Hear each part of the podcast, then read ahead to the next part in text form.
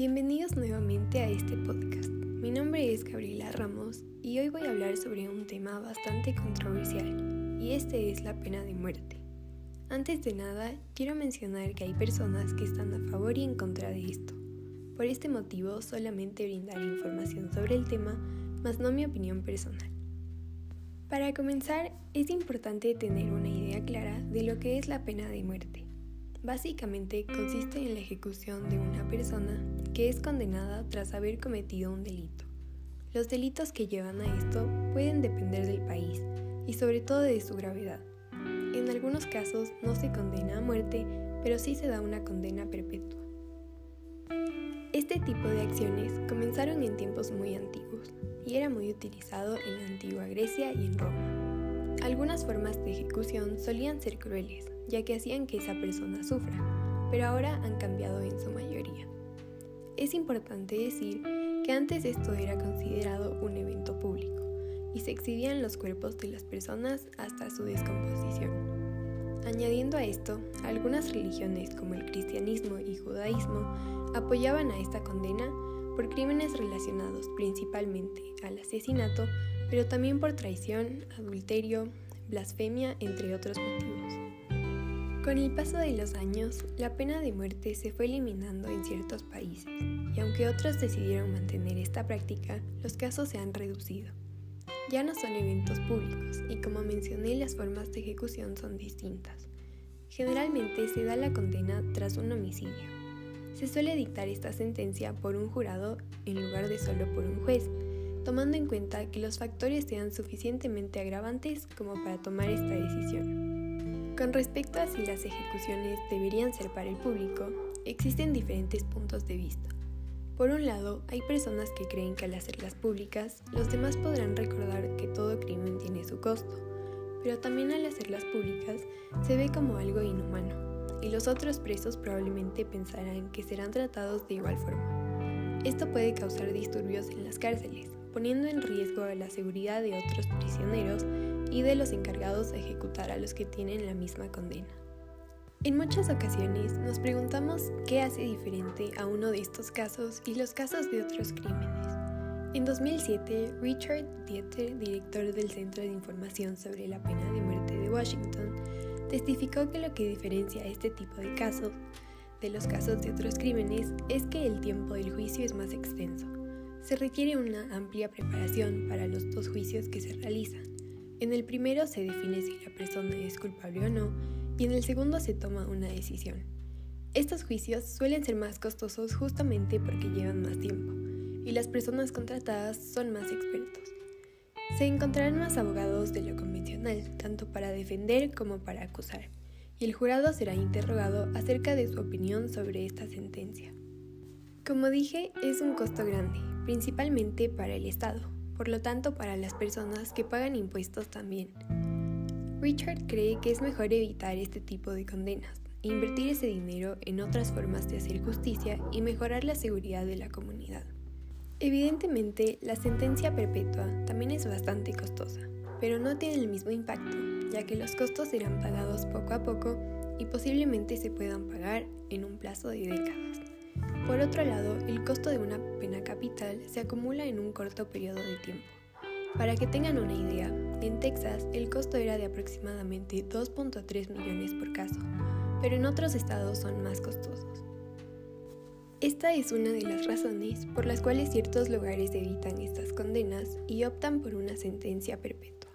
En cuanto a la representación que tienen los acusados, tienen el derecho a un abogado y un juicio para demostrar si son culpables o no como en otras situaciones. Por lo general los acusados no pueden pagar a sus abogados. Ciertos abogados no tienen suficiente experiencia en este tipo de casos, tienen exceso de trabajo, entre otras cosas que pueden perjudicar a la persona.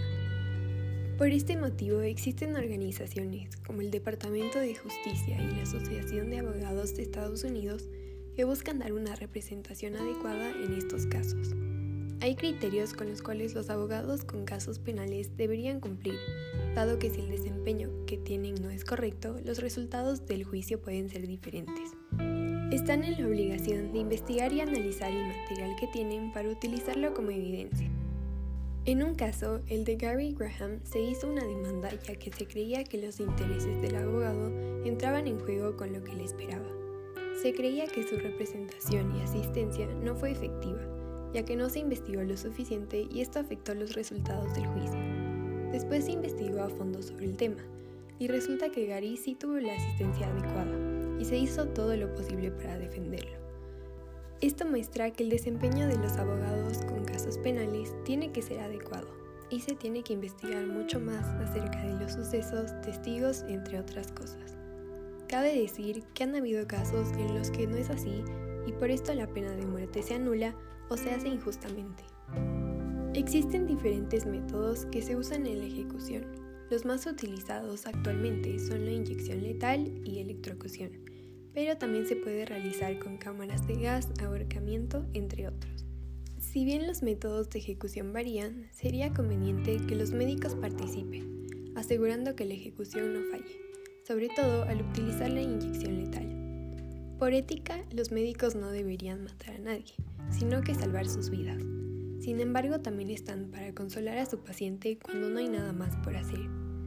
El hecho de que un doctor haga esto, o más bien lo supervise, no elimina las probabilidades de que haya una falla, pero sí las reduce en un gran porcentaje. Han habido ya varias ejecuciones fallidas al utilizar la inyección, generando un sufrimiento en el preso por un largo tiempo hasta antes de su muerte. Al obtener ayuda de especialistas, esto se evitaría, pero implicaría que los doctores hagan lo que tienen prohibido. Anteriormente mencioné que este tema es bastante controversial y que algunas personas están a favor y otras no. Encontré un ejemplo de alguien que apoyaba la pena de muerte, pero con el tiempo notó que no era algo moral. Se trata de un superintendente de la penitenciaria de Oregon en Estados Unidos llamado Simon Frank Thompson. Él llevó a cabo dos de estas condenas, pero menciona que ya no las apoya. Cuando era joven, vio casos en los que personas violaban la ley y la muerte era la única solución para ello. Perdió a personas cercanas a él y menciona que cuando uno de los asesinos fue ejecutado, sintió que se hizo justicia. Cuando fue contratado como superintendente, una de las preguntas que le hicieron era que si estaría dispuesto a ejecutar a alguien pese a que no se había hecho eso en varios años, y dijo que sí. Después de un tiempo se enfrentó a dos casos que tenían esta sentencia, y él tenía que ejecutarlos. En ese momento comenzó a reflexionar acerca de la pena capital, ya que no tenía efectos en la mejora de la seguridad. No podía negarse a realizar la ejecución, ya que él era el superintendente, pero dio a conocer su posición acerca del tema. Algunas personas que participaron se negaron a hacerlo nuevamente. Inclusive no podían dormir, lo cual era preocupante ya que pudieron desarrollar algún trastorno postraumático. Thompson es un claro ejemplo de ambos puntos de vista. Por un lado, creía que la pena de muerte era la única solución para las personas que violaban la ley. Al ejecutar a alguien se podía hacer justicia de su crimen. Después lo vio como algo inmoral, ya que estaba matando a alguien para mejorar la seguridad, pero no servía de nada hacerlo. Para finalizar, quiero decir que la pena de muerte algunas veces puede verse afectada por problemas sociales como el racismo y la posición económica de una persona. Kamala Harris dijo que las personas latinas y afroamericanas son más probables a ser ejecutadas, al igual que personas que no tienen ingresos suficientes. Por mucho tiempo se ha considerado a personas inferiores o superiores por estos aspectos, y algunas veces esto influye en si se ejecuta a una persona o no. Bueno, eso es todo por hoy. Espero que hayan podido aprender o descubrir cosas nuevas acerca de este tema. Sé que puede ser algo sensible para muchas personas, y justo por eso es importante que conozcamos más sobre esto.